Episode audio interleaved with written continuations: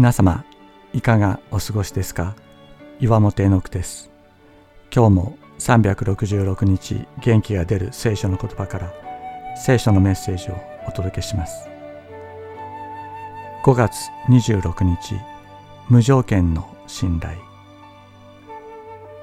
私たちは神の祝福を受けるために自分自身を整えなければならないと思う傾向があります。神のための働きをしている人は特にその傾向が強いと思います。私もそうです。思うようにことが運ばない理想とかけ離れた自分がここにいる。そう感じるとき私たちは神の祝福に自分なりの条件をつけているのです。神の祝福を阻害するものが自分の中にあると。聖書は神が私たちを無条件で愛してくださっていると語りかけます。私たちも無条件で神を信頼せよ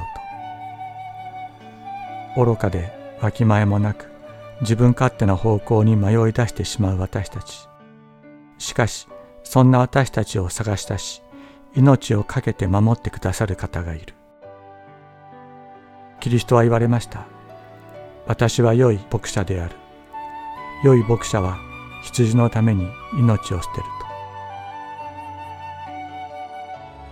自分で自分に条件をつけず神の祝福に条件をつけず子供のように信頼できますように。私たちが良くても悪くても神は私たちに手を伸ばしてくださっている。このお方と手をつないで歩いていきましょう。主は私の牧者であって私には乏しいことがない。